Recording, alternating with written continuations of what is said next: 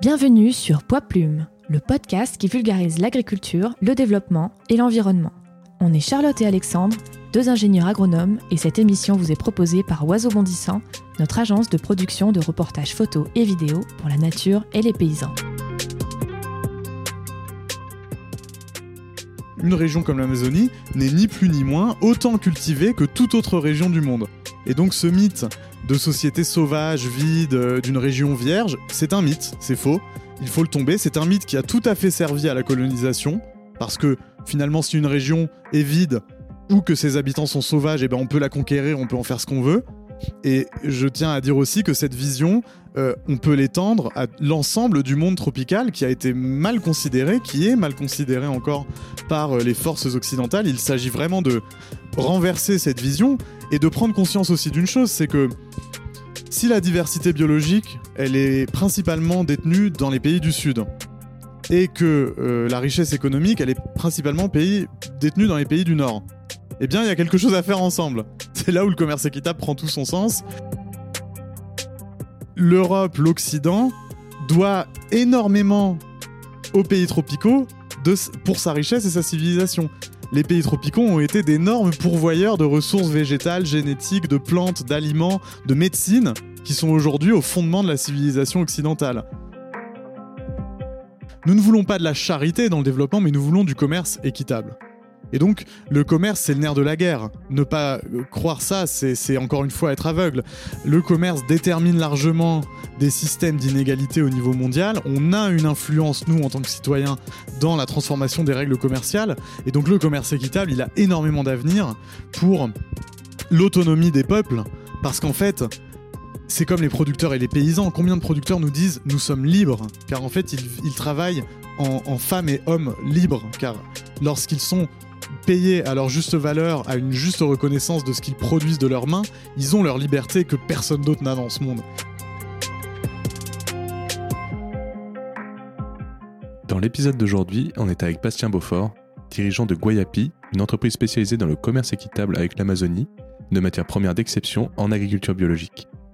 Bastien est également docteur en géographie et spécialiste du peuple Sateremawe du Brésil, auprès duquel Guayapi se fournit en guarana, plante mythique et mystique dynamisant physique et cérébral, produit phare de la marque. Nous abordons l'histoire de l'entreprise fondée par sa mère, Claudie Ravel, il y a plus de 30 ans, et le partenariat alors tissé avec les Sateremawe, peuple guerrier et commerçant qui n'a jamais été colonisé et qui protège son territoire et ses traditions à l'aide du commerce équitable. Bastien nous fait un résumé de la présence indigène en Amazonie au cours de l'histoire et en profite pour détruire les mythes du bon sauvage et de la forêt vierge pour dévoiler l'immense richesse patrimoniale et culturelle des peuples amazoniens. Il nous parle aussi de la colonisation et de la mondialisation des plantes, et fait le lien entre la recherche, le développement et l'action entrepreneuriale. Enfin, on aborde les opportunités offertes par l'entrepreneuriat pour faire du développement sans argent public et le rôle capital que le consommateur peut jouer pour des échanges globaux plus justes. Bastien nous a accueillis dans le magnifique showroom de Guayapi, rue de Charenton, à Paris, durant la quinzaine du commerce équitable pour cette interview passionnante. Si cet épisode vous plaît, n'hésitez pas à nous mettre 5 étoiles sur votre plateforme de podcast à vous abonner et à parler de nous à vos proches. Et maintenant, bonne écoute. Bonjour Bastien. Bonjour. Merci beaucoup de nous accueillir euh, dans le showroom de Guayapi, à rue de Charenton, euh, à Paris. Merci à vous de, venir, euh, avec plaisir. Aujourd'hui, on se voit pour un événement un peu particulier, c'est la quinzaine du commerce équitable. Donc c'est organisé par Commerce Équitable France. Est-ce que tu peux nous raconter, avant de te présenter, qu'est-ce que c'est que cet événement? Oui, alors en fait, aujourd'hui, c'est la 21e édition de la quinzaine du commerce équitable, qui est organisée chaque année au mois de mai par les acteurs du commerce équitable en France, que ce soit des entreprises ou des associations euh, d'éducation notamment, afin de sensibiliser le grand public, mais aussi de faire euh, du lobbying euh, politique et institutionnel autour du commerce équitable. Et donc à cette occasion, de nombreux événements sont organisés par les acteurs du commerce équitable, dans les points de vente, comme ici au showroom Guayapi, et nous sommes avec Guayapi effectivement un des membres actifs de cette quinzaine et de Commerce Équitable France, qui est donc euh, le collectif qui représente la majorité du commerce équitable en France. D'accord, donc tu représentes Guayapi. On dira dans un instant euh, ce que c'est, mais d'abord, est-ce que tu peux te présenter et nous dire ce que tu fais dans la vie? Eh bien, je suis Bastien Beaufort, je suis né en 1987 à Paris, non loin d'ici, et aujourd'hui je dirige euh, Guayapi, je prends la suite de cette entreprise euh, familiale après avoir fait des études euh, un petit peu longues et notamment une thèse de doctorat en géographie sur la mondialisation des plantes dont on va reparler un peu après. Et de qui tu prends la suite? De ma mère qui s'appelle Claudie Ravel et qui a créé Guayapi quand elle était enceinte de moi en fait elle a eu l'idée et après trois années d'études de, faisabilité, elle a créé cette société de commerce équitable de produits écologiques en 1990. Donc aujourd'hui, euh, tu es à la fois euh, docteur en géographie, mais aussi euh, entrepreneur dans le commerce équitable. Est-ce que tu peux nous raconter ton parcours? Oui, c'est ça. En fait, j'ai toujours baigné littéralement dans le dans, dans l'environnement des plantes amazoniennes et dans la médecine naturelle et l'importance, bien sûr, de, de l'alimentation comme la base de la bonne santé non seulement pour les humains, mais aussi pour les environnements, car un bon aliment est issu d'un bon environnement. Et donc j'ai grandi dans toute cette philosophie. J'ai aussi eu la chance de voyager, donc avec ma mère et mon père aussi, mais dans toutes ces contrées où Guayapi travaille, donc notamment en Amazonie et au Sri Lanka, très jeune. Donc ça, c'est sûr que ça m'a marqué. Après, j'ai eu plusieurs euh, prises de conscience, euh, rencontres assez déterminantes qui ont fait que assez jeune, euh, notamment au lycée, il me semble, j'ai été assez déterminé je savais que je souhaitais faire du commerce équitable et transformer les règles économiques euh, du monde actuel, car euh, déjà à l'époque, en fait, j'étais oui révolté contre les inégalités et aussi la destruction des écosystèmes. Et c'est vrai que pour ça, euh, Claudie, ma mère, euh, et Guayapi et l'équipe qui l'a entourée a été assez pionnier avec une prise de conscience euh, très précoce des enjeux qui sont maintenant partagés, bien heureusement, par tout le monde, du changement climatique, des inégalités. Et donc, voilà, après des études de commerce, en fait, j'ai d'abord fait des études de commerce et d'administration. Puis je me suis spécialisé en master en sciences sociales, sociologie, anthropologie à l'Institut des études de l'Amérique latine. Et en fait, ce master s'est transformé en thèse de doctorat en géographie, qui était la matière, euh, la discipline la plus à même de vraiment étudier ce qui m'intéressait, c'est-à-dire les rapports entre les sociétés humaines et leurs environnements, leurs territoires, leurs sociétés. Et en fait, cette thèse de doctorat euh, est un outil redoutable pour m'attaquer à une entreprise aussi complexe que Guayapi, parce que c'est vrai que travailler en commerce équitable avec des plantes de cueillette sauvage issues euh, d'écosystèmes comme l'Amazonie, c'est très complexe. Et il faut avoir des, vraies compétences à la fois juridiques parce qu'il y a des réelles barrières, des obstacles à la commercialisation, peut-être parfois politiques aussi, euh, en Europe notamment. Hein. Et euh, ensuite, bien sûr, cette proposition radicale de, payer des prix bien plus élevés aux producteurs, aux organisations de producteurs pour ces plantes, les valoriser selon des, des outils euh, de terroir, avec Slow Food par exemple, on va en reparler, permet en fait d'avoir cette approche de terroir, de valorisation éco-gastronomique, écologique gastronomique de ces plantes.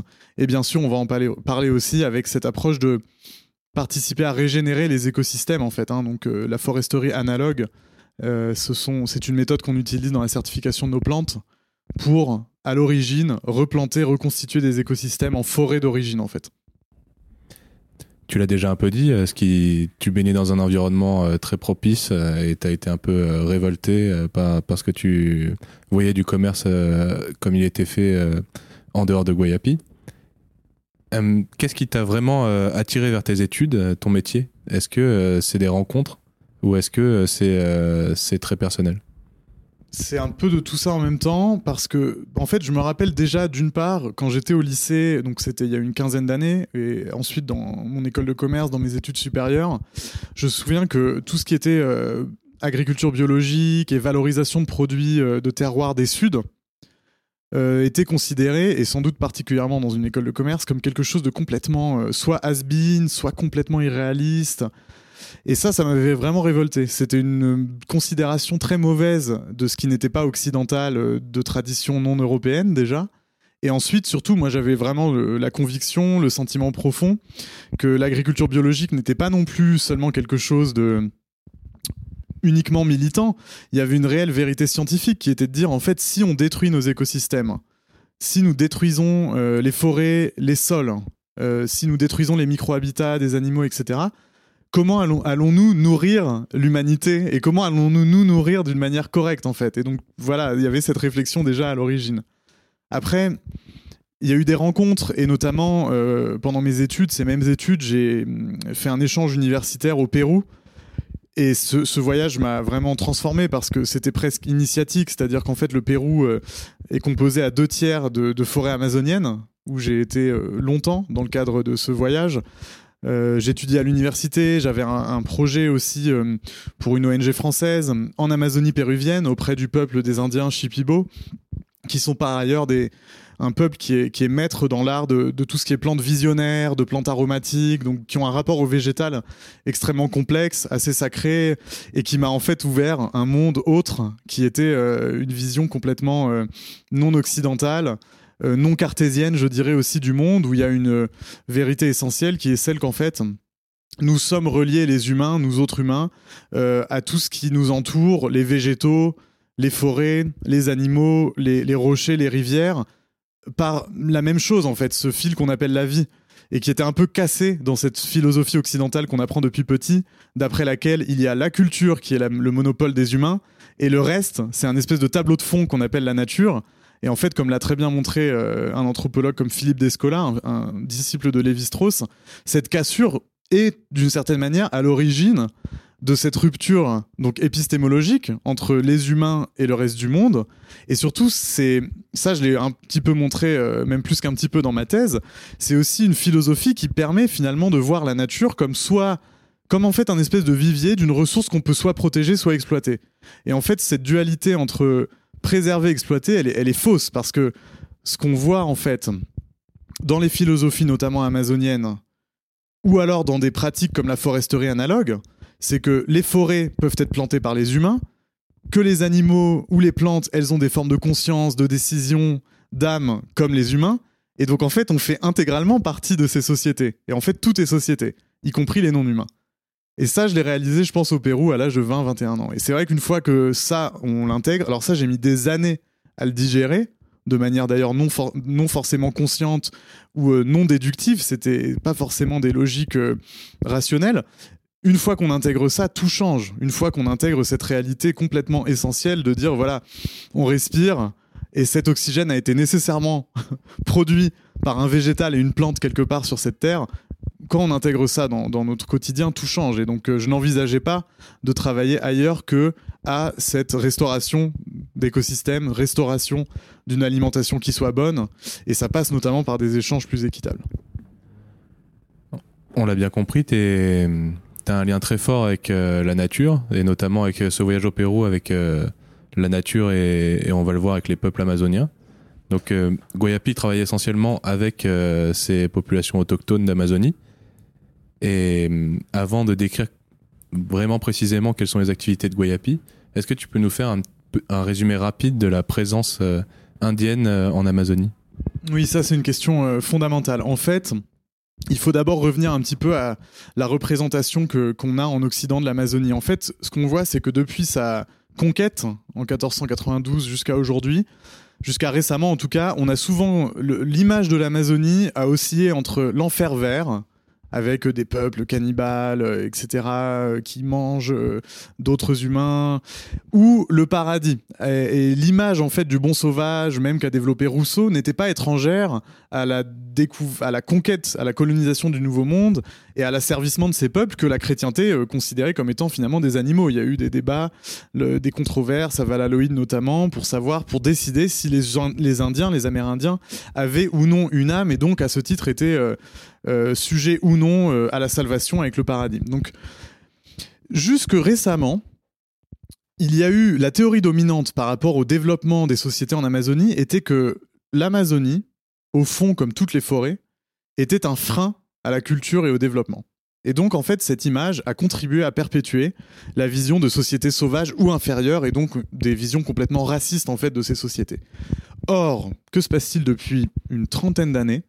On a des chercheurs, notamment en fait euh, des archéologues, qui ont réuni en Amazonie, euh, notamment brésilienne, mais aussi dans d'autres pays d'Amazonie, en Équateur, au Pérou, des équipes interdisciplinaires qui, en croisant euh, l'archéobotanique, donc en fait l'étude des phytolithes, des restes végétaux qu'on peut dater au carbone 14 notamment, des linguistes de, de langue amérindienne qui ont montré par exemple l'occurrence à une échelle continentale. Il hein. faut rappeler que l'Amazonie, c'est une superficie de 7 millions de kilomètres carrés. c'est aussi grand que l'Europe de Paris à Moscou. Donc c'est énorme. C'est vraiment un monde en soi, un, continent qui est la matrice, rappelons-le aussi, de 500 langues amérindiennes. 500, alors qu'en Europe, sur la même superficie, on est sur une quarantaine de, de racines linguistiques. Donc une très haute diversité culturelle. Liée bien sûr à cette diversité biologique, on pourra y revenir. Et en fait, ces équipes interdisciplinaires ont montré que finalement, euh, la forêt avait été euh, très largement domestiquée ou cultivée. Et c'est pourquoi on parle de forêt anthropogénique. Et c'est pourquoi aujourd'hui on découvre euh, des formes, des, degrés d'anthropisation, c'est-à-dire de transformation de l'écosystème par la main de l'homme, qui couvrent des régions euh, équivalentes, par exemple, euh, au Portugal, en Amazonie, 220, 250 000 euh, kilomètres carrés, par exemple, dans le sud de l'Amazonie, du Mato Grosso jusqu'à l'Acre, sont parsemés de structures qu'on ne voyait pas en fait, qui sont sous la forêt, de, de surélévation du territoire, donc des transformations majeures de, de l'environnement. Et donc petit à petit s'impose en fait l'idée que euh, l'Amazonie a une très longue histoire qui remonte jusqu'aux confins de l'Holocène, c'est-à-dire 12 000 ans avant Jésus-Christ, où on, a retrouvé des fragments euh, de, de semences, de plantes comme l'açaï, comme la noix d'Amazonie, qui sont encore au fondement de sociétés euh, contemporaines en Amazonie. Donc des plantes qui ont été domestiquées très tôt, partout ailleurs que dans le monde. Et ce que l'on voit, c'est que finalement, il y a eu des formes de révolution tropicale en Amazonie, agricole aussi, partout, comme partout ailleurs dans le monde, et que en fait, une région comme l'Amazonie n'est ni plus ni moins autant cultivée que toute autre région du monde. Et donc ce mythe de société sauvage, vide, euh, d'une région vierge, c'est un mythe, c'est faux. Il faut le tomber. C'est un mythe qui a tout à fait servi à la colonisation, parce que finalement, si une région est vide ou que ses habitants sont sauvages, eh ben on peut la conquérir, on peut en faire ce qu'on veut. Et je tiens à dire aussi que cette vision, euh, on peut l'étendre à l'ensemble du monde tropical qui a été mal considéré, qui est mal considéré encore par euh, les forces occidentales. Il s'agit vraiment de renverser cette vision et de prendre conscience aussi d'une chose, c'est que si la diversité biologique, elle est principalement détenue dans les pays du Sud, et que euh, la richesse économique, elle est principalement détenue dans les pays du Nord, eh bien, il y a quelque chose à faire ensemble. C'est là où le commerce équitable prend tout son sens et qu'aussi on a des dispositifs, on pourra peut-être en reparler, comme la Convention sur la diversité biologique, euh, le protocole de Nagoya sur le partage des avantages qui visent à essayer de partager les bénéfices tirés de la biodiversité. Parce qu'on y reviendra après aussi, c'était le but de ma thèse. L'Europe, l'Occident doit énormément aux pays tropicaux pour sa richesse et sa civilisation. Les pays tropicaux ont été d'énormes pourvoyeurs de ressources végétales, génétiques, de plantes, d'aliments, de médecine, qui sont aujourd'hui au fondement de la civilisation occidentale. Citons la pomme de terre, la tomate, le couraré à la source de l'anesthésie moderne, la cocaïne qui est issue de la feuille de coca. On va bien sûr parler du chocolat. D'où vient le chocolat Du cacao? D'où vient le cacao d'Amazonie? On va parler du tabac, qui est, la plante globale par excellence, cultivée et produite dans le monde entier, amazonienne elle aussi. On peut parler du manioc, on peut parler des piments qui sont devenus euh, à la base de, de civilisations gastronomiques entières en Asie. Tout ça, ça vient d'Amérique du Sud, d'Amazonie. Et donc, vraiment, il faut reprendre on en reparlera après, le fil de l'origine de tous ces ressources, de tous ces aliments, pour comprendre que leur mondialisation s'est faite aussi à travers la colonisation. Et donc ça, c'est très important si on veut parler de commerce équitable aujourd'hui. Et euh, il y a quelque chose, il y a un, un, terme qui est très important, je pense, dans ce que tu viens de dire et qui est à retenir, c'est que finalement, euh, parler de forêt vierge, parler de communauté de chasseurs-cueilleurs, c'est un non-sens. Voilà, c'est ça, exactement. Euh, ce qu'on appelle les géographes, on a un mot pour ça qui s'appelle l'écoumène. C'est-à-dire c'est l'ensemble du monde habité par les humains. Et en fait, on se rend compte que dans la Terre, il euh, y a très peu d'endroits qui ne sont pas des écoumènes, c'est-à-dire les érèmes, les déserts, il y en a très peu en fait. Et donc toutes les zones ont été transformées, habitées, cultivées selon des méthodes différentes, et notamment donc les jardins-forêts qui sont en fait à la source de beaucoup de, de, de systèmes euh, en fait euh, agricoles, on va dire, euh, dans, dans les pays du Sud dont on veut s'inspirer aujourd'hui, dont on doit s'inspirer, voilà. Dont un œil non exercé va penser cette forêt est vierge, oui. cette forêt, euh, que, quelle merveille, euh, ces, ces, populations ont, ont, accès à toute la nourriture qu'ils veulent, à toutes les médecines qu'ils veulent euh, gratuitement, mmh. de façon sauvage. Mmh. Alors finalement, c'est ce que tu appelles des jardins-forêts. Oui, exactement. Donc toute l'Amazonie est finalement, comme tu le disais, depuis l'Holocène, cultivés par les hommes, mais d'une façon non occidentale, c'est-à-dire qu'ils délimitent pas les parcelles, ils choisissent de planter un arbre ici et peut-être dans 15 ans ils reviendront pour en chercher les fruits, ce genre de choses. Alors, dire que toute l'Amazonie est cultivée, c'est peut-être un peu trop. Par contre, ce qu'on peut dire, c'est que de grandes parties de l'Amazonie ont fait l'objet de cultures précolombiennes amérindiennes. On estime d'ailleurs, en étudiant un petit peu euh, les usages des sols, et notamment en fait les sols enrichis en carbone, donc ce qu'on appelle les terres noires anthropogéniques, qui sont à la base en fait de, l'agriculture sur brûlis amazonienne.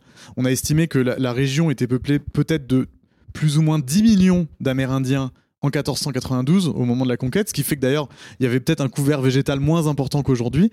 Mais ce qui est clair, c'est que on va pas rentrer dans ces détails, mais on peut trouver dans, le système des terres indigènes actuelles, qui sont des terres collectives, euh, des systèmes justement non privés d'usage de la terre, qui sont très intéressants, comme toutes les populations autochtones dans le monde. Mais ce qu'on sait aussi, c'est que si on regarde un petit peu comment étaient organisées euh, les, finalement les villes amazoniennes à l'époque précolombienne, ça aujourd'hui il y a des archéologues qui le démontrent, eh bien c'est des, enseignements qui peuvent être très riches pour le futur de l'aménagement du territoire, parce qu'on était sur des systèmes beaucoup plus soutenables complètement euh, que euh, l'usage actuel malheureusement du territoire amazonien qui, s'il continue comme ça, est voué à sa complète destruction. Maintenant, le fondement de Guayapi, donc euh, Guayapi qui est une entreprise, euh, c'est le commerce équitable. Est-ce que tu peux euh, nous raconter quels sont les produits, quels sont vos produits phares, votre philosophie et ce que vous faites? Alors en fait, le projet de Guayapi, effectivement, c'est de valoriser des plantes issues de leur terre d'origine, avec cette notion de terroir très française, mais d'aller le chercher dans le monde entier. Donc on travaille notamment en Amazonie, euh, brésilienne, notamment avec les Indiens Sateremawe, mais aussi l'Amazonie péruvienne et au Paraguay. Et on travaille aussi au Sri Lanka, qui est d'ailleurs euh, la source euh, de, de, la méthode de la foresterie analogue et de ces produits de jardin forêt qui sont des standards en fait de certification et des méthodes de restauration d'écosystèmes. Et donc l'idée de Guayapi, c'est de présenter ces plantes avec trois critères en fait qui sont le biologique, c'est-à-dire que les produits vont être exempts de tout produit chimique et on va travailler avec ce qu'on appelle des totems de plantes. Ça veut dire on va on va pas extraire une molécule d'intérêt, on va présenter la plante entière, la partie active de la plante entière, séchée, réduite en poudre par exemple. Le deuxième critère, c'est le commerce équitable, c'est-à-dire travailler euh, main dans la main avec des productrices, des producteurs, des organisations de producteurs avec voilà un ensemble de critères. Hein. Il y a une loi sur le commerce équitable aujourd'hui qui a six critères, donc le prix juste, les projets de développement, la traçabilité et la transparence de la filière notamment.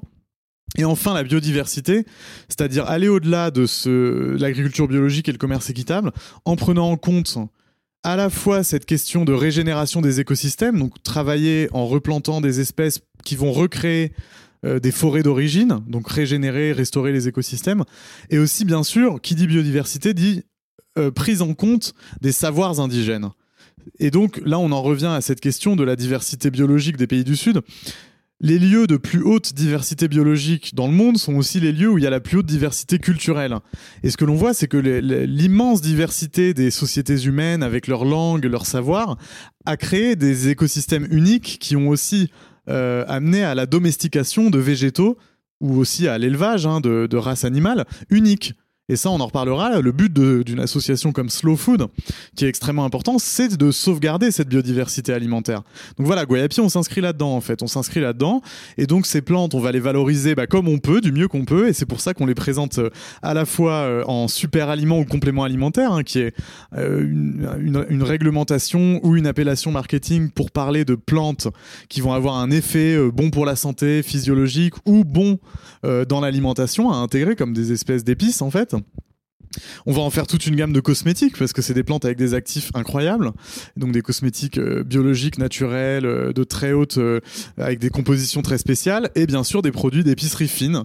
Et donc on va valoriser de manière un peu plus gastronomique. Voilà, donc c'est ça le projet de, de Guayapi. je veux pas te perdre dans ton argumentaire, mais pour revenir à l'argument 1 de, de l'activité de Guayapi, Là, aujourd'hui, on enregistre euh, à l'intérieur du showroom euh, de l'entreprise. Et euh, quand on est arrivé avec Charlotte, on nous a présenté le Palo Santo, par exemple. Donc, c'est pour illustrer le fait que vous utilisez la plante, la partie active de la plante dans son entier. Le Palo Santo, c'est une plante qui, c'est un arbuste qui est traditionnellement utilisé en, en détruisant l'arbre et on utilise l'arbre. Et vous, par exemple, vous en récoltez le fruit pour en faire de l'huile, une huile essentielle. Voilà, alors euh, c'est pas nous qui récoltons le fruit, encore une fois, c'est des productrices et des producteurs donc avec qui on travaille qui sont en fait en Équateur. Et typiquement, oui, le Palo Santo, en fait, c'est un arbre euh, issu des forêts sèches, en fait, hein, notamment de la côte pacifique de l'Amérique du Sud, qui comme c'est devenu connu euh, et un petit peu à la mode dernièrement, il y a une demande qui augmente. Or, c'est le bois qui est traditionnellement utilisé au Pérou, en Équateur, comme un encens. Alors en fait, euh, là-bas sur place, en théorie, c'est uniquement le bois issu des arbres morts qui est utilisé. Donc ça c'est bien, mais va se poser le même problème s'il y a une augmentation de la demande et que le produit est pas cher, eh bien on va avoir euh, potentiellement des destructions et donc c'est pour ça qu'on a on a rencontré en fait des producteurs qui eux sont euh, à Loja, donc c'est en, Amazonie équatorienne, dans le piémont euh, amazonien d'Équateur, qui ont des bois de forêt en fait euh, de Palo Santo préservés depuis des générations, et eux ils en distillent l'huile essentielle à partir du fruit. Et donc c'est tout bête, mais c'est un exemple passionnant de comment valoriser en fait une partie de l'arbre sans le couper bien sûr, et ça donne un produit en huile essentielle qui a un parfum d'ambiance assez exceptionnel en effet. Vous êtes euh, connu et vous communiquez beaucoup sur euh, le guarana euh, ou la guarana alors en Europe, on parle de la guarana, mais traditionnellement au Brésil, on parle du guarana, donc du guarana. D'accord. Est-ce que et surtout vous vous travaillez avec une population dont tu l'as déjà parlé, qui s'appelle les Indiens Sateremawe du Brésil. Est-ce que tu peux nous parler d'une part de votre collaboration, mais et aussi de quel, quel est ce produit assez mystérieux qu'est le guarana? Oui, en fait, nous, on travaille avec le Warana, qui est l'appellation d'origine. Warana, Wara, ça signifie le la connaissance. Warana, le principe, les débuts de la connaissance. Chez ces Indiens, cette plante est sacrée. Ils, ils disent être les fils du Warana et ils boivent le Warana comme nous on l'a fait avant cette interview, avec une intention pour travailler, pour avoir les belles paroles, pour qu'il n'y ait pas de conflit, pour euh, euh, avoir des réunions euh, positives, prendre des décisions importantes politiques pour les Indiens Sateremawe le Warana est un conseil, c'est un, le membre le plus ancien de leur tribu, d'ailleurs, dans, le mythe oral hein, qui est raconté de génération en génération de la naissance du Warana. Le premier indien Sateremawe est né de cette plante, en fait qui elle-même est née d'un œil qui a été enterré. Donc il y a une espèce de consubstantialité entre justement les végétaux, les animaux à l'origine des temps. Et donc on est dans une philosophie animiste, hein, justement, euh, typiquement amazonienne, qui est l'opposé symétrique du naturalisme que j'ai évoqué un peu plus tôt. Là, il n'y a pas de coupure entre la nature et la culture. Le Warana et les Indiens Sateremawe font partie de cette culture en partage avec les habitants de la forêt et des animaux, etc. Et donc, cette introduction pour dire qu'aujourd'hui, tout le monde connaît le guarana, sous la forme notamment d'un soda qui est vendu dans 170 pays, qui a repris le nom de la plante alors même qu'il n'en contient qu'un extrait euh, dosé à 0,2% dans le produit final, qui a beaucoup de sucre, qui est vraiment mauvais pour la santé par ailleurs, que je vous déconseille complètement. Et en fait, euh, ce soda vendu dans 170 pays, eh bien, euh, fait que même au Brésil, par exemple, tout le monde connaît le guarana et le Brésil s'enorgueillit de faire de cette boisson la boisson nationale.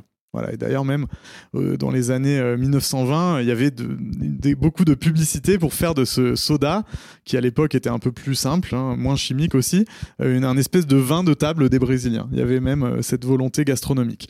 Mais en fait, très peu de gens savent qu'à l'origine du guarana, il y a le, guarana avec le W, parce qu'en fait, donc parenthèse, c'est les Portugais, lorsqu'ils ont conquis l'Amazonie, qui n'avaient pas le son W dans l'alphabet, qui ont déformé le nom Warana en Guarana, qui ne veut rien dire en fait.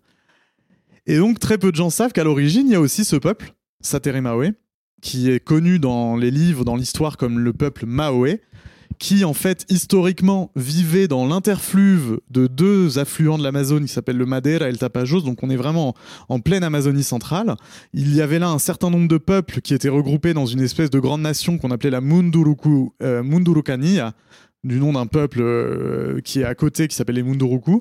Et donc, dedans, il y avait les Maoé, il y avait les Satere, Andira, Et en fait, suite à la colonisation et notamment une énorme révolte qui s'appelle la Cabana euh, au début du 18, enfin en 1835, de 1835 à 1840, qui a complètement euh, recomposé la région parce qu'il y a eu beaucoup de presque des ethnocides hein, avec des peuples qui ont été éliminés. C'est une révolution qui a été matée en fait euh, par des, factions de, de armées du Brésil naissant en fait.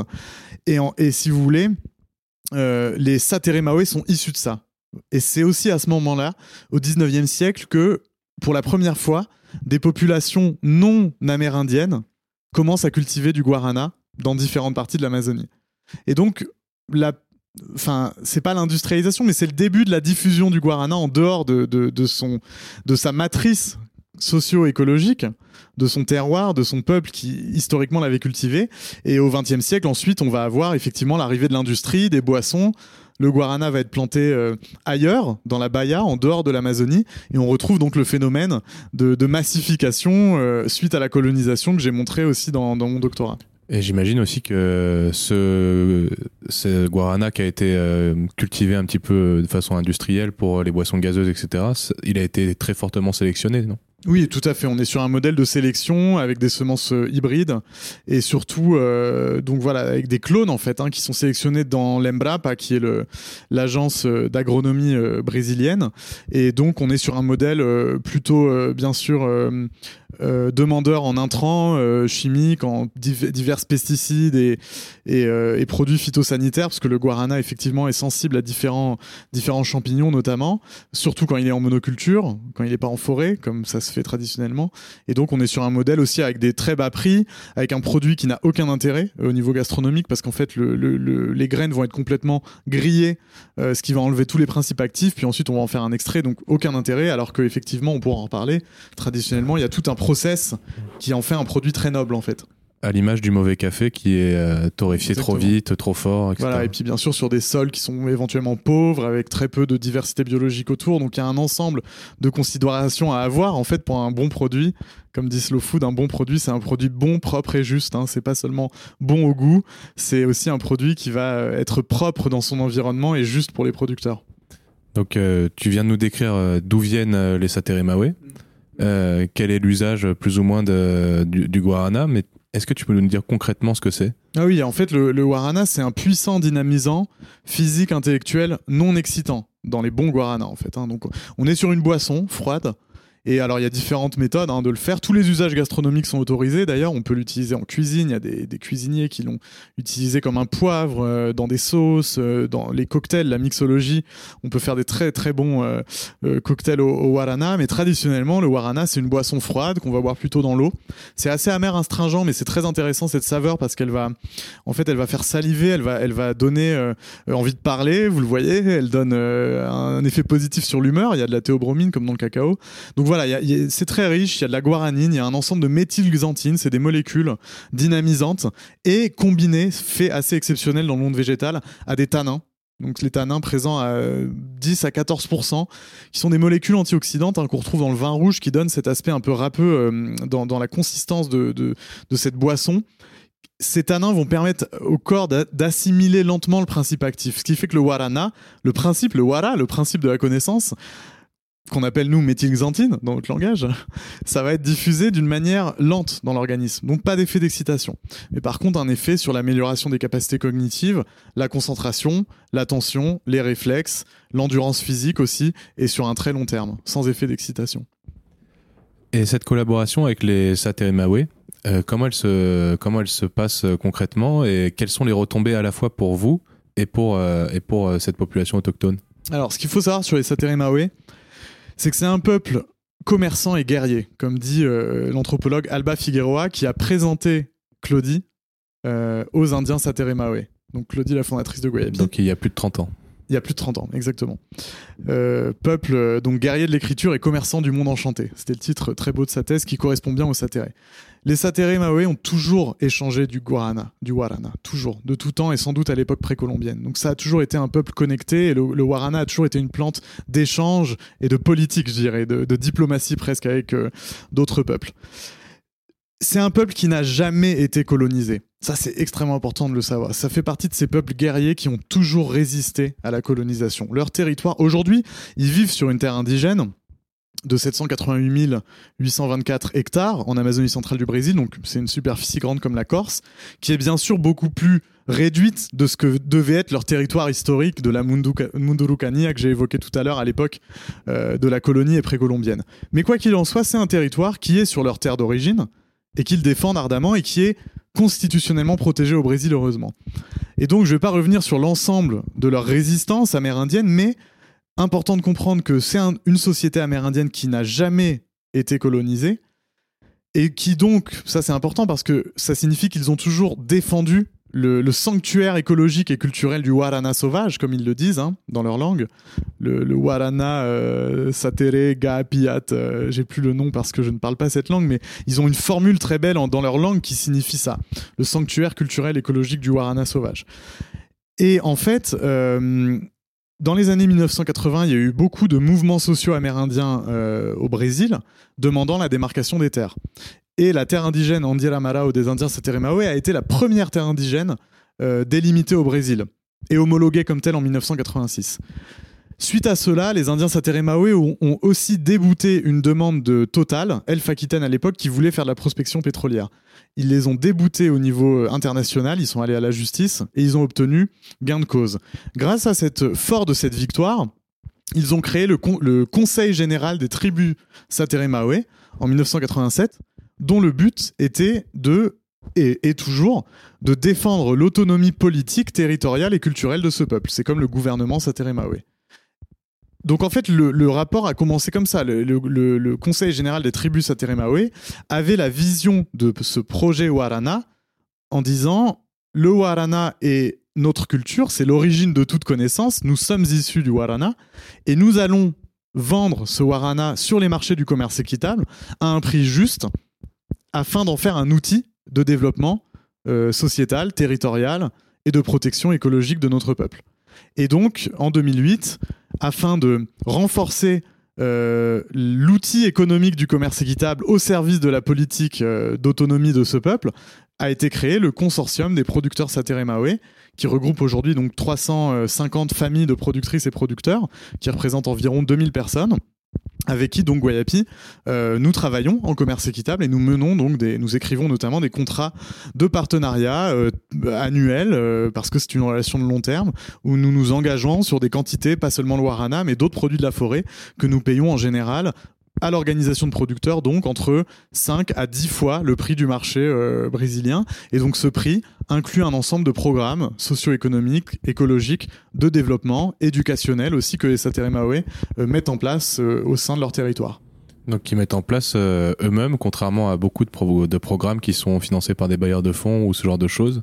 Donc là, c'est eux qui génèrent leurs revenus eux-mêmes par, par, leur culture, par leur volonté de faire du commerce, et en plus qui, qui protègent leur donc, comme tu disais, le sanctuaire du, du, Warana. Exactement, c'est-à-dire qu'en fait, ils ont une terre indigène très grande qui est composée à 90% de forêts tropicales.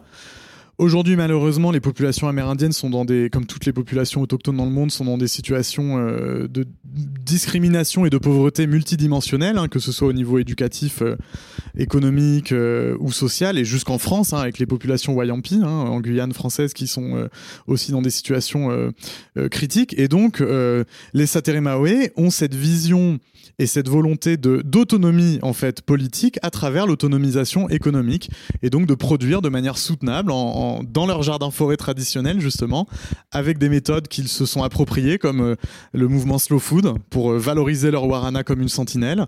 Avec la certification FGP les produits de jardin forêt où il y a eu des transmissions de savoir-faire euh, en écologie pour replanter leurs écosystèmes euh, qui étaient dégradés parfois parce que euh, il y a eu euh, des intrusions dans leur territoire des, dans les années 60, 50. Donc leur savoir-faire traditionnel a été enrichi d'un savoir-faire occidental sur la restauration des milieux, c'est ça? Alors en fait, c'est pas un savoir-faire occidental, c'est un savoir-faire asiatique du Sri Lanka qui s'appelle la foresterie analogue, qui a une méthode de sylviculture qui a été inventée par le docteur Ranil Senanayake qui est le, le, le concepteur, l'inventeur de cette méthode, et le créateur des standards de certification produits jardin-forêt. C'est lui qui a fait plusieurs missions euh, chez les Indiens Sateremawe.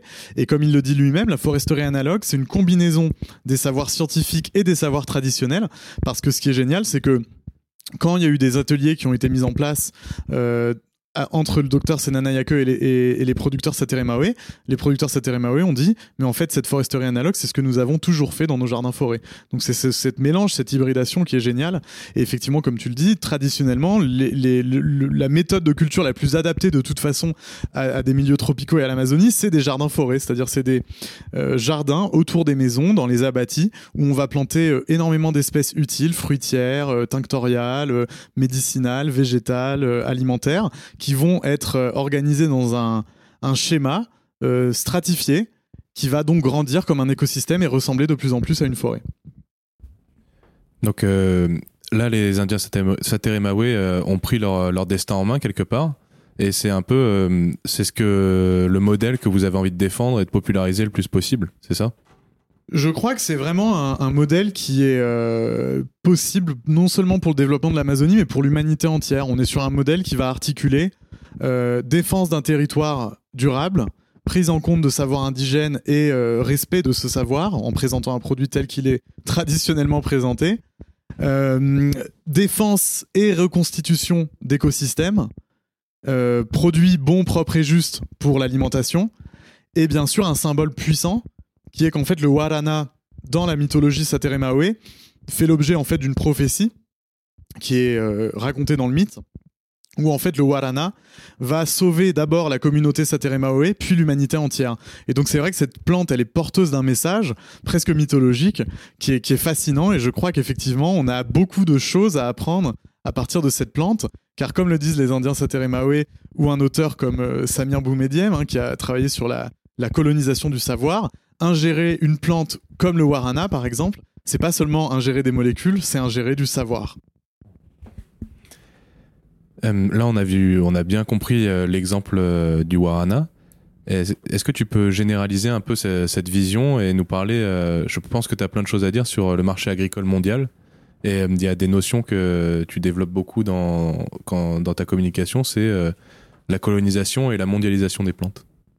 Oui, alors ça c'est la généalogie un peu de, de des filières marchandes hein, que j'ai fait dans, dans, mon doctorat, dans mon travail en géographie, où en fait je m'interrogeais. Le point de départ c'était de dire comment en fait des plantes euh, qui sont connues localement dans des forêts en Amazonie deviennent des plantes mondiales. J'ai parlé euh, plus récemment donc de la tomate, euh, de l'EVA, du cacao, du tabac, des piments qui sont toutes des plantes amazoniennes devenues mondiales. Et d'autre part, comment se fait-il que ces plantes qui aient bénéficié à l'ensemble du monde presque et à notre civilisation. Hein. Que serait-on euh, sans euh, les roues euh, à base de caoutchouc qui est amazonien à l'origine, sans chocolat, sans café? Notre alimentation quotidienne est faite de ces échanges. Et comment se fait-il que les pays ou les régions qui ont été pourvoyeuses de ces ressources soient dans une situation de discrimination, de pauvreté, de colonisation, de néocolonisation? Ça, c'est le point de départ de mon interrogation. Et ce que j'ai vu effectivement, c'est qu'il y a plusieurs phénomènes que j'ai caractérisés qui s'accumulent en quelque sorte dans des strates de la globalisation, qui sont notamment la colonisation, c'est-à-dire que le premier mouvement en fait de cette mondialisation, c'est 1492 et c'est la prise de contrôle en fait euh, des écosystèmes amérindiens, où en fait on va avoir les, les forces européennes qui vont d'une part détruire en amenant les maladies notamment, mais aussi via l'esclavage pour extraire les minerais, 90% des populations amérindiennes de l'Amérique. C'est quand même près, on pensait qu'il y avait 50 à 60 millions d'Amérindiens qui sont morts tous à 90% dans le premier siècle de colonisation. D'ailleurs, tout à l'heure, tu en as parlé, tu dis pas 1492 découverte de l'Amérique, tu as dit 1492 la conquête. Complètement, parce que d'une part, euh, c'est pas une découverte sortie de nulle part. Il y a beaucoup d'éléments qui laissent à penser qu'en réalité, il y avait une terre américaine qui était reconnue, vaguement connue, cartographiée. On sait que des Vikings sont allés même en Terre-Neuve. Donc voilà, ce sera passionnant. L'avenir nous le dira de travailler sur les échanges potentiels pré-colombiens, d'une part. Et il semblerait que la royauté de Castille, qui a financé les expéditions de colons, s'en rendait compte aussi. Et d'autre part parce qu'il s'agit d'une conquête et d'une colonisation brutale qui a amené un génocide. Donc faut pas parler de découverte, non, ça c'est une vision complètement romantisée euh, de, du gentil explorateur qui a appris aux sauvages indiens qu'est-ce que c'était la civilisation. C'est une conquête, c'est la destruction de sociétés amérindiennes et ça c'est le 16e siècle. Il faut le comprendre, c'est à la base de la mondialisation, parce qu'en fait, comme je le disais, c'est les minerais qui sont extraits. Puis au XVIIe siècle, sur la base de cette destruction de sociétés amérindiennes, il y a un énorme mouvement extractiviste qui se met en place, non pas seulement sur les minerais, mais sur tous les végétaux. Le bois brésil qui est extrait de toutes les côtes euh, brésiliennes, le cacao qui est extrait euh, tel quel des forêts et des anciens jardins forêts précolombiens en Amérique centrale, en Équateur, au Venezuela et dans toute l'Amazonie. Euh, brésilienne actuellement, mais aussi des plantes très recherchées contre les fièvres en Europe qui sévissaient, la malaria, avec notamment le, le ou le quinquina, euh, qui est donc euh, l'ancêtre en fait de la chloroquine hein, notamment, qui était très recherché pour les fièvres. Le guarana à l'époque bien sûr, des, des comme le copaïba par exemple. On va avoir aussi une recherche très forte de la salse pareille, qui est une plante très présente en Amazonie parce que euh, la syphilis faisait rage à l'époque en Europe. Bien sûr, la feuille de coca qui devient interdite, qui permet, qui devient la prohibition de la feuille de coca devient un instrument de contrôle des sociétés andines, surtout euh, le Pérou ancien, donc surtout l'axe andin de la Bolivie à l'équateur actuel. On va avoir euh, donc et bien sûr le maté aussi au Paraguay, qui fait l'objet en fait qu'on appelle l'or vert des jésuites, car alors au Paraguay qui était un un pays extrêmement riche, berceau de la civilisation Tupi-Guarani, les, jésuites les, réduisent, on appelait ça les réductions, les Indiens Tupi-Guarani dans, dans des réductions, euh, dans des villages où ils les font produire cet or vert euh, qui est utilisé comme un impôt et toutes ces ressources sont bien sûr exportées euh, donc dans des premières filières marchandes globales en Castille. Et en fait, c'est là que Marx, c'est assez juste, euh, l'accumulation primitive du capital, parce qu'en réalité, cet argent, il va pas vraiment être accumulé euh, dans la Castille, en Espagne ou au Portugal, il va être drainé vers les pays en fait d'Europe du Nord plutôt, qui vont être les premières à, à voir la révolution industrielle à devenir. Et là, on voit ces enchaînements. On voit ces enchaînements entre ces ressources d'Amérique latine, conquises, colonisées, l'accumulation primitive de capital en Europe du Sud qui est drainée vers euh, les pays d'Europe du Nord et qui amèneront donc à ces révolutions industrielles qui seront à la source de la massification, qui est le deuxième strate que, que j'ai étudié, qui s'accumule. Ça ne veut pas dire que la colonisation est finie. Ça veut dire que la colonisation continue, mais les filières marchandes globales opèrent avec une nouvelle méthode qui est la massification. Et un autre euh, de vos chevaux, de bataille, c'est euh, la libération des plantes euh, pour combattre la monoculture. Donc tu nous en as fait l'exemple avec le warana tout à l'heure. Donc d'un côté les jardins forêts, de l'autre la monoculture sous perfusion d'engrais. Est-ce que tu peux développer cette idée? Tout à fait. En fait, pour parler de la monoculture, c'est bien que tu en parles parce qu'en fait c'est l'outil central de la méthode de la massification. Ce que j'appelle la massification, en fait, c'est un mouvement où à partir du 18e, 19e siècle notamment, on va planter différentes ressources végétales, notamment le café, le caoutchouc, le cacao, en monoculture, le thé, en détruisant des écosystèmes. Et ça, c'est la monoculture. La monoculture, elle peut être définie comme la culture, la mise en culture d'un végétal exotique à l'aide d'une main-d'œuvre étrangère. Car alors, quand on détruit les écosystèmes de jardins-forêts pour y mettre une monoculture de n'importe quel végétal, euh, thé, café, cacao. Eh bien, ce ne sont pas les populations traditionnelles autochtones qui vont en bénéficier. Et donc, on ramène des populations esclaves, euh, afrodescendantes pour le cacao dans la Bahia au Brésil au XVIIIe siècle. On ramène des populations tamoules, indiennes au Sri Lanka pour le thé au 19e siècle. Euh, le café qui va être en fait cultivé à la fin du 19e siècle dans le sud du Brésil en détruisant la forêt atlantique, ça va être les immigrants italiens. Ou des esclaves aussi dans les empires euh, européens esclavagistes en, Afrique, en Afrique de l'Ouest, où va être planté le cacao.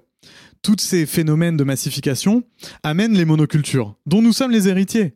Et le commerce équitable est prisonnier encore de ces euh, fondements. C'est pour ça que chez Goyapi, nous essayons de porter une vision sur des produits non issus de colonisation, qui ont été marginalisés, qui ont été oubliés. Parce que finalement, ce qui se passe avec ces grands développements de monoculture, de toutes ces denrées alimentaires qui deviennent massives, le cacao, le chocolat, enfin oui, le cacao qui donne le chocolat, le tabac qui donne la cigarette, euh, le, le, caoutchouc produit massivement, le thé, euh, le café, etc. On arrive à la monoculture, et il faut bien comprendre une chose, c'est qu'aujourd'hui, en Europe, il est quasiment impossible de commercialiser une plante qui n'était pas consommée de manière significative avant 1997 parce qu'elle tombe sous un règlement qui n'est pas du tout adapté aux plantes traditionnelles, et il y en a des milliers des plantes traditionnelles, qui s'appelle le règlement des nouveaux aliments, qui est en fait complètement adapté euh, euh, aux molécules, euh, on va dire, soit de synthèse, c'est-à-dire créer in vitro à partir d'éléments, et donc ça c'est la chimie de synthèse, soit des molécules isolées, soit des nouveaux aliments au sens d'aliments transgéniques faisant l'objet de, de, transgénèse, etc.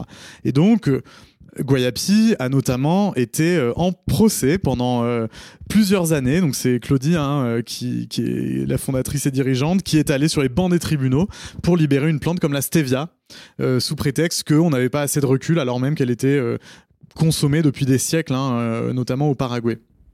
Et ce type de plante, tu as parlé de plantes traditionnelles.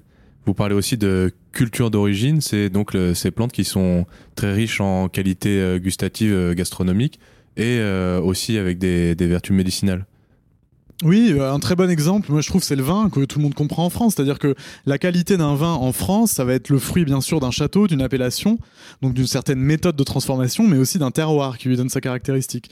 Eh bien cette logique qu'on comprend très bien pour le vin, nous devons l'appliquer à tous les produits alimentaires dans le monde, parce que c'est là qu'on va comprendre en fait que la diversité euh, des cuisines, des gastronomies, des savoirs dans le monde, elle est liée à des rapports qu'ont les sociétés humaines avec des écosystèmes, avec des sols, avec des climats, avec des, végétaux, avec des forêts qui sont uniques, partout uniques. Et donc, effectivement, replacer cette valorisation de produits typiques d'origine devrait être au cœur des préoccupations de tout un chacun, et c'est ça que nous essayons de porter. Depuis tout à l'heure, tu, nous proposes un discours qui est très savant, donc euh, on sent que tu t'es beaucoup posé de questions et que tu as fait de la recherche. Donc justement, est-ce que tu peux faire le lien entre euh, ton activité euh, qui était liée à la recherche pendant l'écriture de ta thèse et euh, ton activité d'entrepreneur, donc l'action entrepreneuriale. Oui, c'est une très bonne question et c'est une question assez, assez complexe dans la mesure où ce sont deux, deux mondes qui ne communiquent pas qui sont assez étrangers. il y a même une méfiance, hein, je dirais, euh, qui méfiance qui peut parfois amener des dénigrements.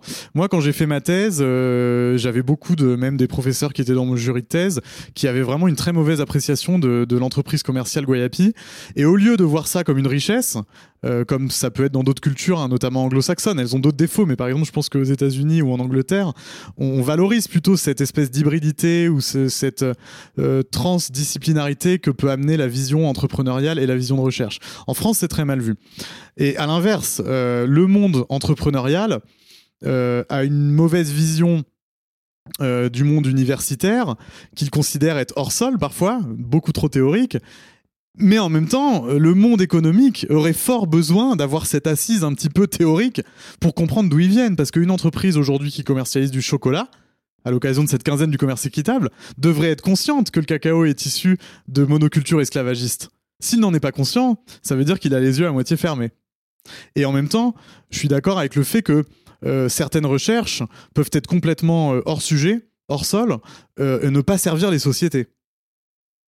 Et donc, pour moi, ça a été une force en fait, parce que sans la vision entrepreneuriale, je n'aurais pas eu accès à un certain nombre de données. Et en même temps, sans la vision de recherche aujourd'hui, je n'aurais pas cet engagement, je pense, pour Guayapi. Donc euh, pour moi, c'était toujours une évidence. Ça a été un jeu d'équilibriste pendant ma thèse. Et en plus, il faut ajouter que je suis très engagé dans différentes associations et mouvements, ce qui me donne une troisième casquette qui n'a pas été toujours bien perçue, alors que je trouve que pour moi, c'est complémentaire et c'est important de s'engager en tant que citoyen. Mais c'est vrai que on vit dans des systèmes, comme le dit Edgar Morin, euh, très compartimentés.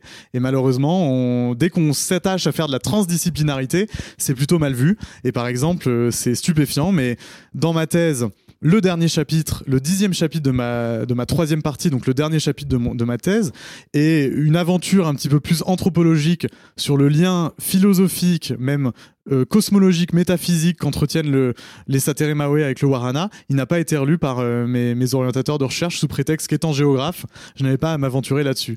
C'est scandaleux parce qu'en fait, comme l'a dit un autre professeur qui lui euh, officie aux États-Unis, donc je pense d'une manière beaucoup plus ouverte, interdisciplinaire et transdisciplinaire, ajouter une composante anthropologique à la question économique, mais c'est fondamental.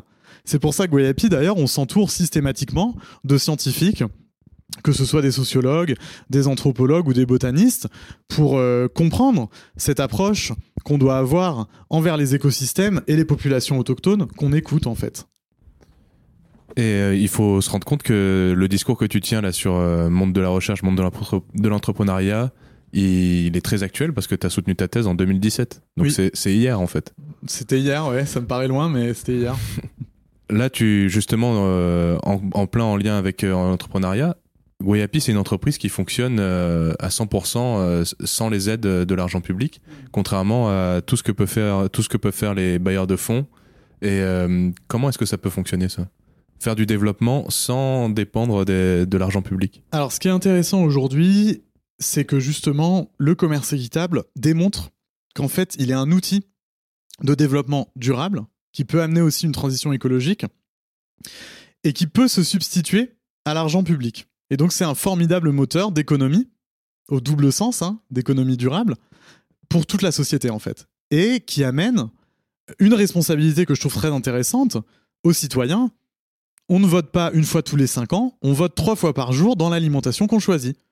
L'alimentation qu'on choisit dessine la société et le monde qu'on veut. Il faut prendre conscience de ça. Ne pas en avoir conscience, c'est être un amputé politiquement. Vous voyez?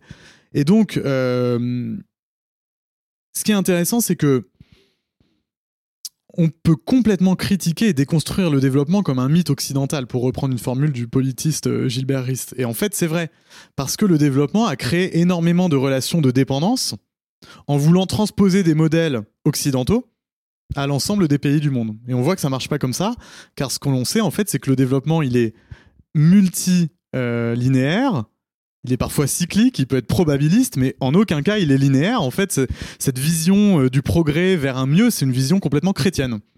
Hein, c'est la chrétienté qui a amené cette idée qu'il y avait un point A et un point B qui serait le paradis et que ça c'est linéaire. Si on va voir un peu dans d'autres philosophies, on est dans des logiques beaucoup plus cycliques. hein. Les philosophies orientales, bien sûr, qui ont amené le zéro en mathématiques, ou les philosophies, par exemple, animistes, qui sont euh, euh, multifacétiques dans cette idée un petit peu de tout le monde a une, une vie et donc les humains font partie de cette philosophie. Donc, il s'agit en fait de déconstruire ce- cette vision de développement, de reprendre un peu le slogan connu des pays de la, la conférence de Bandung, qui est souvent cité dans le milieu du commerce équitable de 1955. C'était les pays non alignés, en fait, qui refusaient de choisir entre, d'un côté, le développement nord-américain capitaliste et de l'autre, le développement de l'URSS euh, communiste, et qui disaient, nous ne voulons pas de la charité dans le développement, mais nous voulons du commerce équitable. Et donc, le commerce, c'est le nerf de la guerre. Ne pas euh, croire ça, c'est encore une fois être aveugle. Le commerce détermine largement des systèmes d'inégalité au niveau mondial. On a une influence, nous, en tant que citoyens, dans la transformation des règles commerciales. Et donc, le commerce équitable, il a énormément d'avenir pour l'autonomie des peuples. Parce qu'en fait, c'est comme les producteurs et les paysans. Combien de producteurs nous disent nous sommes libres? Car en fait, ils, ils travaillent en, en femmes et hommes libres. Car lorsqu'ils sont payés à leur juste valeur, à une juste reconnaissance de ce qu'ils produisent de leurs mains, ils ont leur liberté que personne d'autre n'a dans ce monde. C'est cette liberté que peut amener l'autonomie euh, économique. Et l'autonomie économique, c'est la base de l'économie politique, c'est évident ça. C'est évident. Donc voilà, je sais pas si c'est très clair, je suis allé un peu loin aussi, mais ce que je veux dire, c'est que ce qui est intéressant, c'est qu'il faut, euh, il y a cette idée d'autonomie en fait, voilà, de, de self-reliance en anglais, on parle, qui est issue même des théories de Gandhi, on, peut, on parlait, j'ai plus exactement les mots en tête, mais c'est cette idée d'autonomie qui est fondamentale. L'autonomie et la liberté par son propre travail. Oui, d'une certaine manière. Et aussi, ça, c'est vrai que je suis tout à fait d'accord sur le fait que j'ai énormément de chance. Et donc, euh, je souscris tout à fait à l'idée que quand on, fait de sa passion son travail, on ne travaille jamais un jour de sa vie. Moi, c'est vrai que j'ai l'impression de faire ça. C'est une énorme chance. Mais encore faut-il créer les conditions économiques et commerciales pour pouvoir en vivre dignement. Et malheureusement, c'est pas le cas aujourd'hui. Et donc, il y a quelque chose à, changer là-dedans. Tu l'as cité plusieurs fois euh, autour de de- durant notre entretien. euh, Vous faites partie euh, du mouvement Slow Food. Et aussi, euh, j'aimerais que tu développes le concept de sentinelle du goût. Bien, le mouvement Slow Food, c'est un mouvement tout à fait visionnaire qui a été créé par un grand homme qui s'appelle Monsieur Carlo Petrini, qui est un sociologue et critique gastronomique italien, qui en 1986 est, allé avec des, pâtes, des penne fait à la maison, distribuées sur une place, la Plaza España de Rome, où était créé le premier McDonald's, en protestation à la fast-food comme étant un système avilissant, transformant les sociétés humaines en machines dans un rythme rapide qui détruisait les gastronomies traditionnelles. Ça, c'était l'intuition de départ qui était assez géniale et qui s'est développée en 30 ans en un mouvement mondial qui est présent dans 170 pays qui implique près d'un million de personnes, 100 000 membres, 7 000 communautés de la nourriture, des populations autochtones, des pêcheurs, des éleveurs, des productrices, des paysans, des universitaires, des cuisiniers. Et donc c'est un mouvement qui va en fait se baser sur une vision holistique de la science gastronomique qui est issu en fait d'un auteur euh, français qui est assez peu connu finalement, qui s'appelle Jean-Anthelme Bria-Savarin, qu'on considère comme le père de la gastronomie moderne.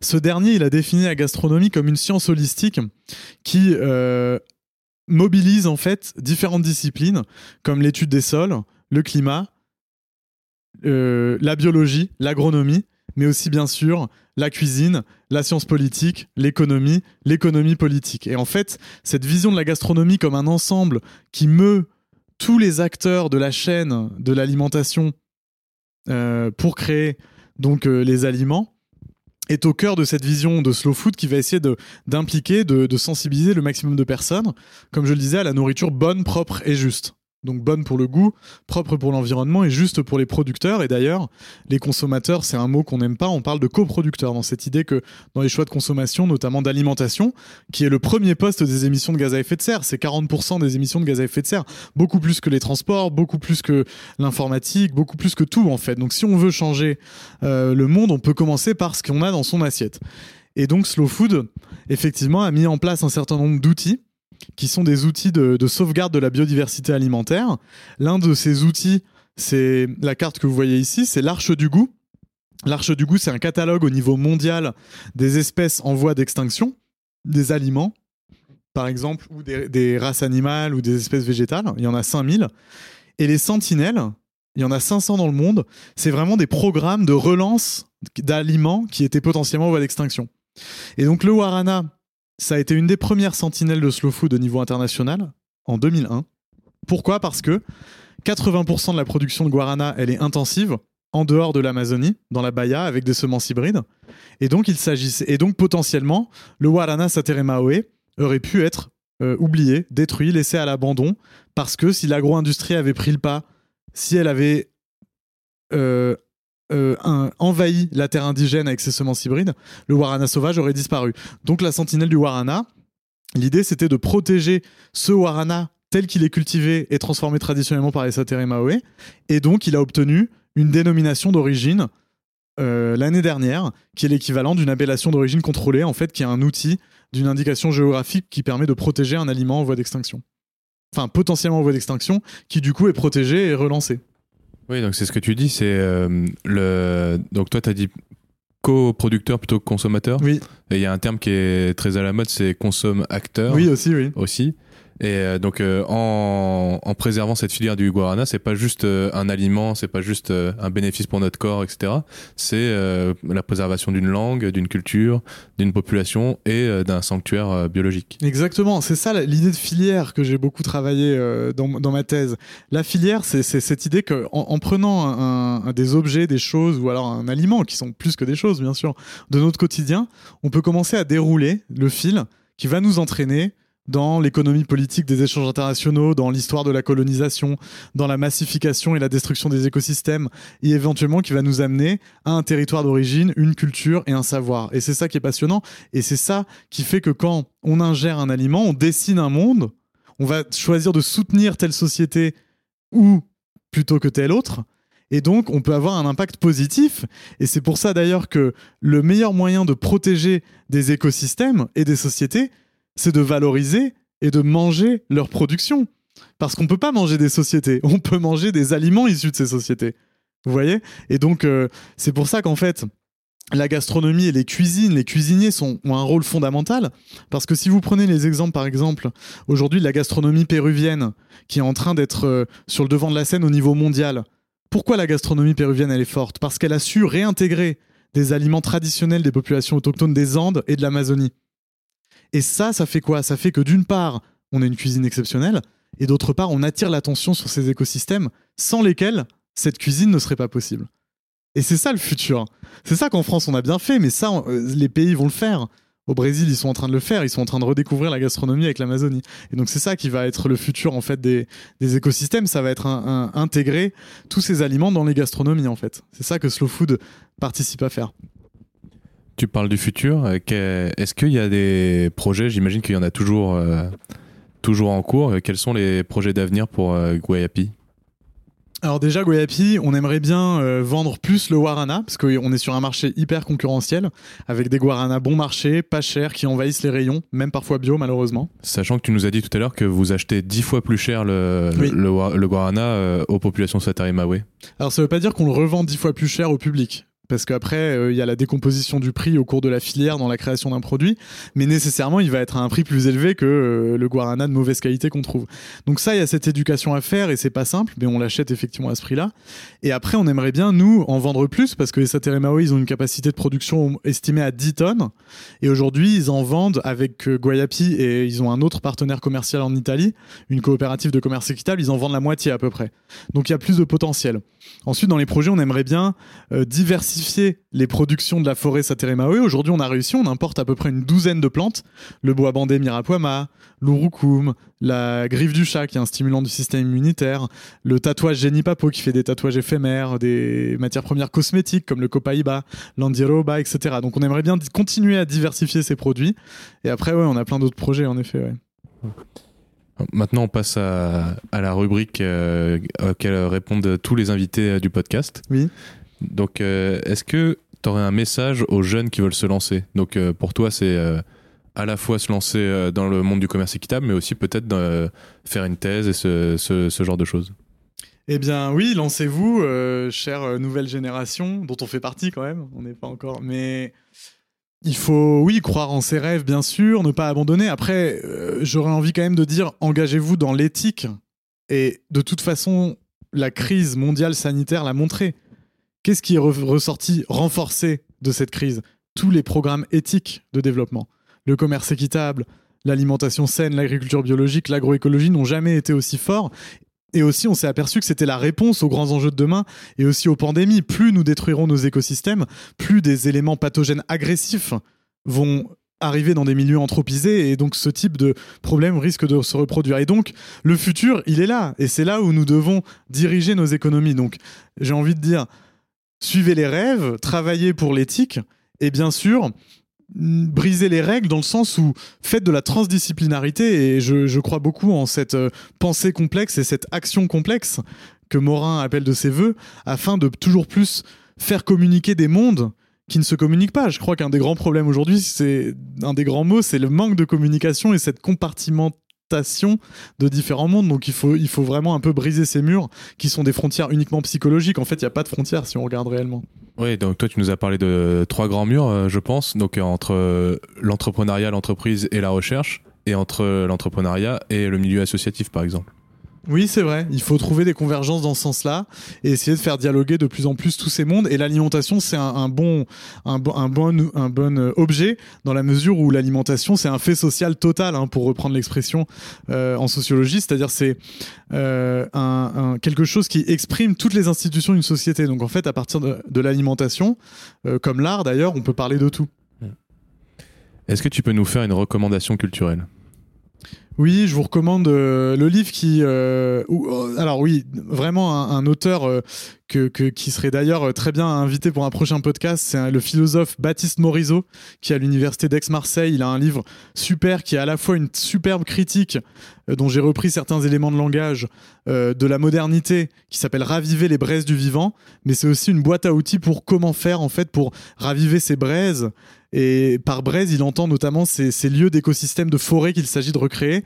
Et il utilise ce mot non pas comme le feu qui détruit, mais comme les braises, car plus on va régénérer d'écosystèmes, plus les, écosystèmes vont s'auto-régénérer et recréer des systèmes vitaux entre eux, autour d'eux, et vont diffuser. Et ça, c'est génial, ça redonne énormément d'espoir. Donc voilà ma recommandation culturelle.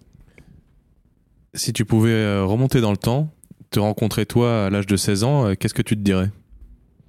Eh bien, je me dirais que euh, il faut savoir se perdre pour se retrouver. Euh, que c'est le chemin en fait qui fait aussi l'objectif c'est pas le point d'arrivée c'est la déambulation et donc c'est vrai qu'il faut toujours s'accrocher à ceux qu'on croit profondément qui parfois est dispersé ou est un peu assombri par euh, la futilité euh, de certains événements ou la quotidianité ou l'instantanéité de, nos vies. Et en fait, les, choses vraiment du cœur puissantes, elles ressortent toujours et, et il faut garder cet espoir-là. Donc tu nous as déjà fait une première recommandation d'invité, mais est-ce que tu en aurais un deuxième? Oui, alors pour rester sur le thème justement de euh, reconnaître le passé colonial euh, de, des échanges mondiaux et notamment de l'écologie, euh, je vous inviterai fortement à, échanger avec le philosophe aussi Malcolm Ferdinand qui a écrit notamment pour les écologies décoloniales en fait à travers le monde caribéen et donc, euh, c'est des visions euh, caribéennes en fait de la, de la mondialisation qui permettent de replacer ces, ces, ces, questions coloniales qui ne doivent pas du tout être laissées de côté. Et donc, voilà, Malcolm Ferdinand, j'aimerais beaucoup échanger avec lui d'ailleurs à l'occasion. Euh, et Baptiste Morisot, ce serait, ce serait super.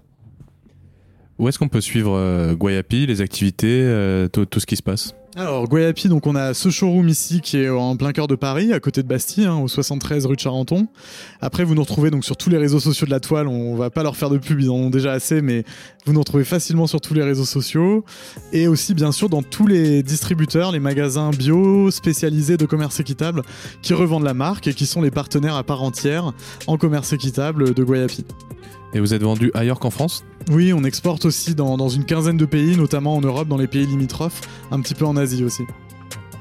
Bon bah merci beaucoup Bastien. Bon merci Alexandre. Euh, je pense que c'était passionnant et que tu as donné du grain à moudre euh, à, beaucoup d'auditeurs et euh, qu'on a parlé de beaucoup de thématiques dont on n'entend jamais parler d'ailleurs. Eh ben tant mieux j'espère et merci beaucoup et on a hâte de, de vous revoir bientôt alors. Et voilà, cet épisode de Poids Plume est déjà terminé. Merci d'avoir écouté jusqu'à la fin et bravo. Dans le prochain épisode, on sera aux côtés de Maud Caillot, la géniale cofondatrice de Green Got, la banque verte qui vous promet que votre argent ne financera plus le réchauffement climatique. On le sait peu, mais notre argent, employé par les banques traditionnelles, a un impact énorme sur l'environnement. En effet, d'après Maud, ces organismes ont 80 ans de retard sur les préoccupations citoyennes actuelles et continuent à investir massivement dans les énergies fossiles et des projets polluants avec une logique de rentabilité à très court terme. A l'inverse, Green God s'engage à investir dans des projets durables et capteurs de CO2 pour lutter contre le dérèglement climatique et tenter d'amorcer un mouvement éco-responsable dans la finance moderne. On abordera avec elle des questions en rapport avec le monde financier, qui nous semble souvent mystérieux, et on décryptera le fonctionnement opaque du système bancaire.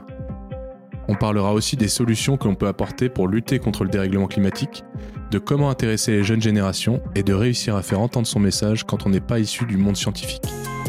En attendant, je vous invite à nous suivre sur notre compte Instagram oiseau.bondissant et Poplume Podcast. Si l'épisode vous a plu, faites-nous un cadeau et partagez-le à 5 personnes autour de vous. Ça nous motivera vraiment à vous en proposer davantage. Si vous êtes utilisateur de Apple Podcast, n'hésitez pas à nous mettre 5 étoiles et un gentil commentaire et à vous abonner sur votre plateforme d'écoute préférée. À bientôt!